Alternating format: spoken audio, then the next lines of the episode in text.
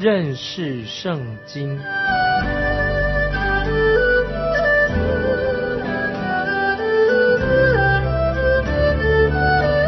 认识上帝的话，把上帝的话带到全世界。本节目是由认识圣经机构和环球广播电台联合制作，欢迎收听。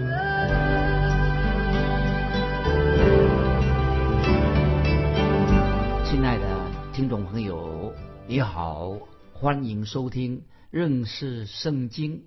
我是麦基牧师。我们继续看弥迦书旧约弥迦书第一章所剩下的部分。弥迦书第一章是叙述关于先知他内心的哀伤痛苦，先知弥迦为以色列百姓所犯的罪，以及因为他们犯罪所带来的严重的后果。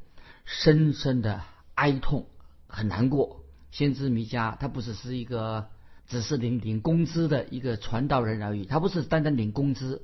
弥迦先知也是真正蒙神呼召的一位先知。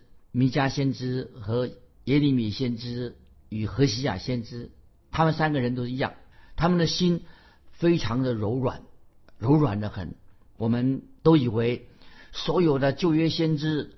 都会像先知以利亚一样，和以西结一样，他们一定会很冷静，他们很刚强的，刚强不动感情的。其实这种看法不错误了。我们知道，当神曾经差遣先知以西结出来传道的时候，神就提醒以西结先知，神要差遣他到一群不知羞耻啊、冷酷无情的的百姓当中。但是啊，神却说：“我要使你的脸跟恶硬的硬过他们的脸跟恶。”的意思是什么呢？这就是说，要先知以西结要勇敢。那神对说：“我要让你成为哈，你的脸跟恶的脸跟那个恶头硬过他们的脸跟恶。”意思就是说，神要派先知以西结啊，向这些冷酷无情的百姓说话。那么我们知道。有些先知为了传神的道，当然要性格要很刚强、很勇敢，他们要直话直说。但是我们也知道，圣经里面有些先知啊，他们的心很柔软的，像先知弥迦就是其中一位。现在我们来看先知弥迦怎么说啊？像我们看弥迦书第一章第八节，先知说：“因此。”我必大声哀嚎，赤脚露体而行，又要呼号如野狗，哀鸣如鸵鸟啊！好可怜哦！看这个先知他说的这么可怜。弥迦书一章八节说，先知说：“因此我必大声哀嚎，赤脚露体而行，又要呼号如野狗，哀鸣如鸵鸟。赤脚露体而行什么意思呢？就是。讲到啊，一个人他脱掉他的外衣，表示说这个时候他陷在一种深深的困境、痛苦当中，他哀掉啊，太痛苦了。接着那个经文一章八节也说，又要呼号如野狗，哀鸣如鸵鸟。听众朋友，如果你听过狼啊，听过狼在叫啊，或者土狼在夜间呐哭叫的声音，你就知道那种声音是一种。很悲哀的，有很恐怖的声音在哀嚎。记得约伯旧约的约伯记里面的约伯，约伯记三十章二十九节，约伯也曾经用过类似的形容词。约伯记三十章二十九节，约伯怎么形容呢？他说：“我与野狗为弟兄，与鸵鸟为同伴。”这是约伯他形容他的心情。我与野狗为弟兄，与鸵鸟为同伴。那么我自己曾经啊，我也不知道说鸵鸟会这样的哀嚎声音呢。直到好几年前呢，啊，我去参观圣地亚哥动物园，才知道哦，鸵鸟啊也会哭啊，有哀嚎哀哭的声音。当我啊在那个园子啊这个动物园里面呢，到处闲逛的时候，哎，听到怎么有个哀嚎啊哀哭的声音呢？那个声音听起来好悲伤哦，好可怜的声音呢。我本来以为说动物是被那个。捕兽的夹子把它夹住了，所以它发出了哀嚎的声音，或者动物园里有动物受伤的，所以它在惨叫啊，悲痛在叫。当我继续往前逛的时候啊，就碰到一个啊动物园里面的人呢，我就问他说：“哎，什么动物发出那种这么难听啊哀嚎的声音呢？”他说：“是鸵鸟啊，鸵鸟啊在叫。”我以为他跟我开玩笑。过了没多久，那么我们就转那个弯，果然就看到在这个鸵鸟区里面呢，那些鸵鸟啊站在那里啊东张西望。我不知道鸵鸟为什么要发出这个哀嚎、哀哭的声音，但是它们确实所发出的声音就是哀嚎的声音，听起来很悲惨。先知弥迦就说他会像鸵鸟那样的哀鸣啊，表示先知弥迦他很痛苦，他会像鸵鸟一样那样悲伤。发出哀嚎的声音。当先知弥迦传达信息给他当时的百姓的时候啊，他的信息啊，他所传讲的信息啊，会影响他自己的心情。就像先知耶利米，他传达神的信息的时候啊，他自己感觉到内心很难过啊。我们知道耶利米也是爱哭的先知，那这是另外一个一个例子。神要特别用这种人心肠比较软的人啊，来传达。神很严厉的信息，那么如果神要传达很严厉的信息的时候，他也会使用一些心肠柔软的人啊来传达。为什么原因呢？因为神在审判他百姓的时候，神要审判他的百姓之前，他希望啊，神也希望他们能够感受到啊，神的感受是什么？那神叫先知传信息，也让这些先知们他有知道神自己的感受是什么，所以神才会。差遣哭泣啊哀哭的先知耶利米去传讲神的信息，然后再差遣这个哭泣的先知弥迦，他现在差遣弥迦这个哭泣的先知弥迦啊去传传神的信息。当百姓听到弥迦所传的信息的时候，听见他哀叹哭泣，先知在哀叹哭泣的时候，就知道神对他们。这些百姓所犯的罪会感到怎样的痛心？神很痛心，看见他自己的百姓犯罪。我们知道，我们的神，我们的耶稣基督，他不是怀恨在心的神啊！神没有对你我怀恨在心。虽然神不喜欢审判，没有说甚至说神很喜欢快快乐乐的审判，不是的。但是神必须要审判罪恶啊，因为神是公义的神。所以，听众朋友，如果你现在愿意反复思想的时候，你就。知道神不容许他的受造物在啊，就是我们这些人啊，受造被神所造的人犯了罪之后，没有受到神的惩罚，因为神一定要惩罚罪。如果神没有惩罚犯罪，那神就没有行公义，神就没。如果这些受造的人啊没有行公义，没有施行公义，神他必然会，神是公义的神，神一定，如果神不公义了，他就不能做神了。所以我们的神是公义的神，所以当然，听众朋友，当人犯罪作恶的时候，神必定会施行审判。听众朋友很明白，神要执行审判，但是有时神等待片刻。但是我们知道，神的审判一定会到来，没有人能够拦阻神公义的审判，这是我们要清楚明白的。我们继续看弥迦书一章九节，因为撒玛利亚的伤痕无法医治，延及。犹大和耶路撒冷，我民的城门啊，这是很严重的。这里说到，因为撒玛利亚的伤痕无法医治。说到撒玛利亚啊，这北国这个国家已经超越了啊神的极限，神的一条极限超越了，他们超越了这条线，回头已经不能回头了。虽然我不知道这条界限，这种神的界限放在哪里，但是我知道一定有一条界限在。不能超越这条线，所以这里我要强调：当一个人或者一个国家越过神所定的界限的时候，那么他就没有机会再回头了。神的审判必定到来，不是因为神没有怜悯心、没有慈爱的心，不是的，而是这些百姓、这些人一直活在悖逆、悖逆的罪当中，他漠视、藐视神的警告已经太久了，不听神的警告，以致造成什么？他们已经没有再回转的余地了。那么他剩下的结果什么？就是神的审判要大来的。所以我们看到听众朋友啊，这个以色列百姓啊，这个国啊，这个北国以色列他们的犯罪啊，已经无药可救，已经无药可救，非常严重的，使得他们已经听不到神的话，他们听不到的，不愿意听也听不到了。所以，听众朋友，我自己也很忧心，因为我不知道是不是今天也有人教会，有些教会有些人已经越过了神的一个界限，但是我也知道很多人今天很多人也不愿意、不肯听神对他说话的声音，也不愿意、不愿意听神的声音。感谢神，我们也知道，我们也感谢神。听众朋友，你愿意听神的声音？很多人仍然愿意听神的声音，愿意信靠神，但是有时我会想说。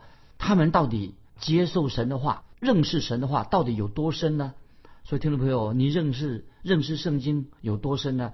当你听到神的话的时候，你有顺服神的话，就是顺服神的话吗？要不要顺服？不光是听到神的话，也要顺服神的话。你有顺服神的话吗？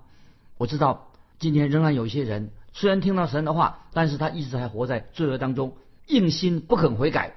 但是嘴巴口口声声说：“哎呀，我爱神。”还在表面上啊，以为他啊，我是基督徒啊，和爱神啊，说一些说爱神的话。但是会不会很危险呢？这些人是不是已经越过了啊神所定的一个界限，已经没有回头、没有转还的一个余地了？只有等待神的审判啊！我们继续看弥迦书一章九节，一章九节下半说：“因为撒玛利亚的伤痕。”无法医治，延及犹大和耶路撒冷，我民的城门啊，所以这很严重了。所以亚述的军队，希拿基利将军带领亚述大军，已经从北方下来了，要横扫，要攻破北国以色列。不但攻破北国以色列，也一路的往南前进。那么最后要兵临到耶路撒冷的城墙，非常严重了。这个时候，西西家王他是害怕。哎呦，这些亚述军会也要攻进耶路撒冷的，但是神吩咐先知以赛亚啊，去对啊西西家王说，敌人不会攻不进耶路撒冷的门，进不了耶路撒冷。但是神要借着这件事情警告警告南国犹大，北国已经亡了，南国应该受到警告。所以犹大国有一阵子还留意听先知的警告，但是后来。却没有把这个警告北国的所受的教训放在心里面，又回头再去拜偶像，继续犯罪，拒绝悔改，这样总有一天啊，审判就会临到啊南国，就像临到北国以色列一样，这是啊要特别啊我们听众朋友要了解的。接下来啊，我们再看到我们看弥迦书的时候啊，有十个不同的地名，这每一个地名，这些地名的这些城市啊。受到撒玛利亚和耶路撒冷的影响，就是撒玛撒玛利亚没有好的见证，耶路撒冷也没有好的见证啊。这些地名，这十个不同的地名啊，地图有时候这个这个地名在地图上找不到名字，不知道是在哪里。那么这个名单是从北国，从北方撒玛利亚开始啊，这这个名称是从北国撒玛利亚这个城市开始，在南下啊，从北到南啊，到北是。撒玛利亚做代表，南是耶路撒冷做代表，一直到啊这些地方，可能是甚至在沙鲁耶路撒冷城外的这些地区，这些地名都是有意义的啊，所以我们知道一些文字上啊，就是啊很奇妙啊，有很多的意义啊，这是文字上的一些奇妙的表达的方式。那我们现在看弥迦书一章十节，弥迦书一章十节说：不要在加特报告这事，总不要哭泣。我在。博雅佛拉滚于灰尘之中，这些经文什么意思啊？弥迦书一章十节，不要在加特报告这事，总不要哭泣。我在摩亚佛拉滚于尘埃之中。这里说不要在加特报告这事，加特是指什么呢？加特是哭泣的意思，哭泣的城的意思。那神已经说得很清楚，不要在哭泣，不要在哭泣的城中哭泣。这个城啊。不要在哭泣的、已经流泪的城当中啊，再继续流泪了。加特这个城呢，是属于本来属于菲利斯人的。菲利斯人啊，是常常是以色列的世仇。神现在说，不要让他们知道审判快要临到他们的，意思是说，不要让他们知道审判快要临到他们了。那么下面那句话说：“我在摩亚佛拉滚于尘埃之中，什么意思呢？摩亚佛拉是什么意思呢？就是充满了灰尘的尘，这个尘埃就都是灰尘的，灰尘把灰尘就是撒在头上，什么意思呢？在旧约的意思是说，一个人内心呐很悲伤、很痛苦，就把那个尘呐灰尘撒在头上。我们也不知道这个城这个地址地点确实地点在哪里，意思是说百姓赶快呀，要为自己的国土啊悲哀，因为要亡国了，要悲哀了。所以我们继续看弥迦书一章十一节，一章十一节说：沙匪的居民呐，你们要赤身蒙羞过去；萨南的居民不敢出来，我以些人的哀哭使你。们无处可站，注意这个什么意思？弥迦书一章十一节，沙斐原来意思是说美丽的意思，沙斐这个意思是美丽美丽的城啊，这个地方美丽。那么他说有居民要经过那里，可是没有人知道人去哪里的，没有知道他现在在哪里了。美丽的城，意思是说美丽的城已经不见了，不再美丽了。接着在一章十一节说，你们要赤身蒙羞过去，那什么意思呢？当然。蒙羞过去就是很悲哀的。这萨南的居民一章十一节说，萨南的居民不敢出来。萨南是什么呢？萨南原来是前进的意思，这个城啊很前进的意思，往前走。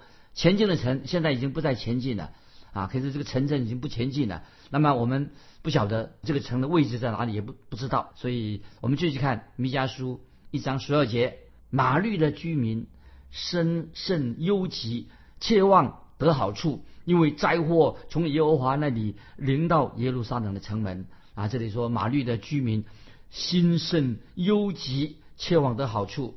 这个马律什么意思呢？希望得好处，可是痛苦来到了。马律是什么？就是痛苦的意思。他们等待好消息，却是什么？好消息没有来，坏消息来了啊！结果是坏消息啊！我们继续看一章十二节的下半。因为灾祸从耶和华那里临到耶路撒冷的城门，这里就说得很清楚了，就知道说亚述大军也快要来到耶路撒冷的城墙外的。所以我们继续看弥迦书一章十三节说：拉吉的居民呐，要用快马套车，西安民的罪由你而起，以色列人的罪过在你那里显出啊，这个很严重啊。我们看弥迦书一章。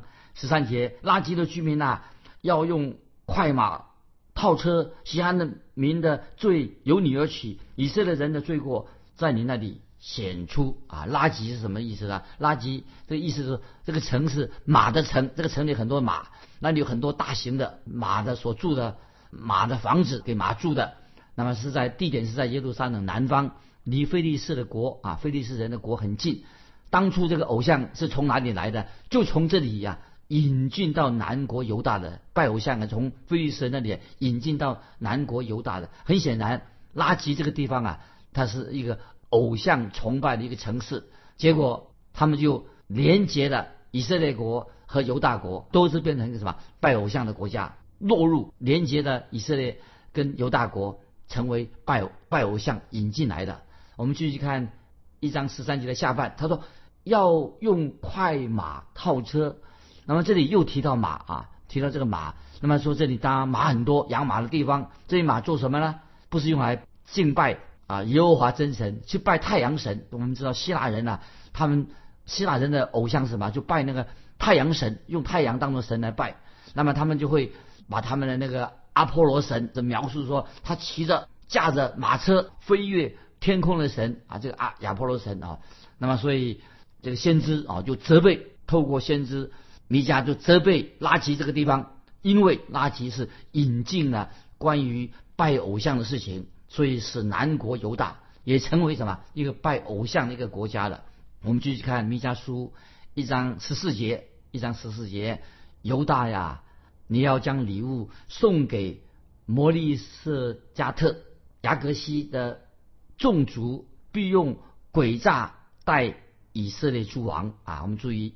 弥迦书一章十四节，那什么意思？他说：“犹大，你要将礼物送给摩利色加特雅各西的众族，必用诡诈待以色列诸王。摩利色加特是什么呢？是记得吧听众朋友想起来了吗？啊，先知弥迦的老家，先知是先知弥迦的老家，也是南国犹大的一个大臣，大臣啊。这里雅各席的众族必用诡诈待以色列诸王。雅各席啊，雅各席的众族，雅各席什么意思？雅各席是说说谎的城，这个城啊专说谎的，说谎的城的意思。说谎的城跟其他的城一样，其他城也是说谎，因为名副其实的城里面的人都是在撒谎啊，不讲诚实话。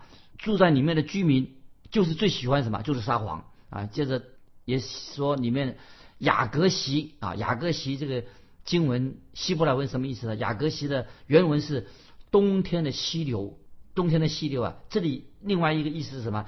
也是撒谎的意思，也是撒谎的意思。以色列在冬天的时候，我们知道以色列在冬天的季节里面一定是哈又湿又冷的季节里面。冬天的时候啊，这个这的河里面的河流啊，水流得很急；但是在干旱的时候啊，干旱需要雨水的时候啊，它却没有水啊，就没有水。夏天干旱的时候啊，变成一个小小的溪流；冬天的水又很多。可是我们知道，在沙漠当中啊，突然间会下好雨，下大雨，一下会使那个水啊流得很急，跟那个河流一样流得很急。现在，所以听众朋友你就知道为什么。雅各席是叫做冬天的溪流，就是说专门撒谎。雅各席这个城啊，就是专门里面的人啊，专门撒谎撒谎的城，因为他们承诺啊，南国本来说要我要啊帮助北国啊，都是嘴巴说说啊，或者有的人说啊我要帮助你忙啊，帮人忙，其实你都是空话。承诺要帮助北国也是说说而已。所以雅各席的众族必用诡诈待以色列诸王，就是他们彼此啊。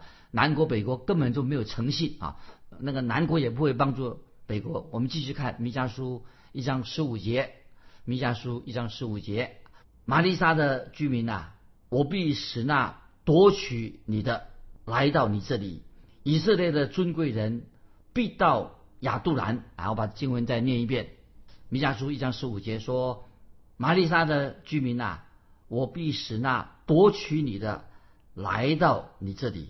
很恐怖啊！来到你这里，以色列尊贵人的尊贵人必到亚杜兰，这节经文，听众朋友你会联想到什么呢？就马上会联想到以色列的帮助者快要来了。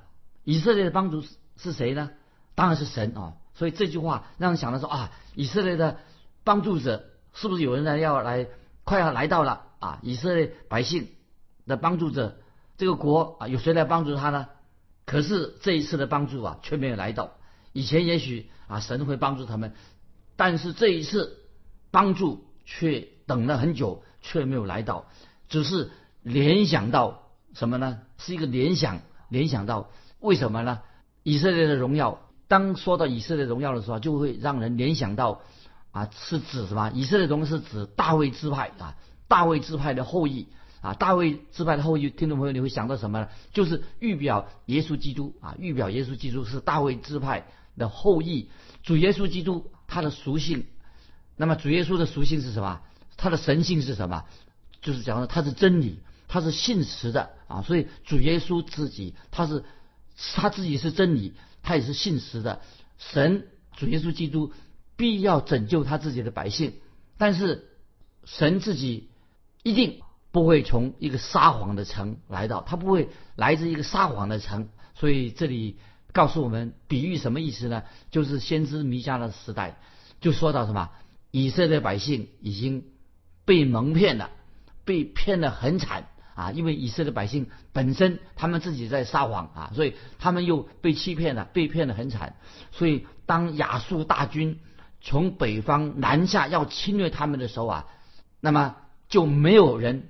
帮助他们呢，被欺骗的，所以这个时候，先知弥迦就呼吁以色列百姓，他们要流泪悲伤啊。我们继续看弥迦书一章十六节，犹大呀，要为你所喜爱的女儿剪除你的头发，使头光秃，要大大的光秃，如同秃鹰，因为他们都被掳去离开你。所以我们知道亚述人侵入。北国以色列的时候啊，他们把年轻人掳去当俘虏了。因此，先知弥迦就呼吁百姓，赶快，我们要为这个事情悲伤。那么要使头发剪去头发，光秃秃的，表示啊，他这个时候他们痛苦悲伤的不得了。虽然在摩西律法那个时候啊，旧约律法不准男人剃胡子。可是现在全国北国以色列都犯罪了，所以先知弥迦说要用这种方式，头发剃掉，表明他们现在哀伤的不得了。那么我们知道，以赛亚先知和弥迦先知是同一个时代的先知，谈到这种习俗，所以在以赛亚书十五章第二节啊，以赛亚书十五章二节说，他们上八亿，又往底本到高处去哭泣，摩雅人因尼坡和米底巴哀嚎，个人头上光秃，胡须剃尽。那么这些经文是什么呢？听众朋友，以赛亚书十五章第二节跟。弥迦书一章六节什么意思呢？当然就是表示内心的痛苦、悲伤、哭泣的意思。他们孩子儿女呀都失去了或者是死亡的，因为为什么呢？审判已经临到了啊！今天我们就分享弥迦书这段的经文啊，听众朋友啊，我也问听众朋友一个问题：审判，你认为神的审判是在将来呢？幕后的审判在将来？今天一个人犯罪的时候，审判会不会也会临到今天现在的人？听众朋友，欢迎你回答这样的一个问题。你有这样的经历？审判，神的审判到底是什么时候来到啊？来信，欢迎来信，来信可以寄到环球电台认识圣经麦基牧师收。愿神祝福你，我们下次再见。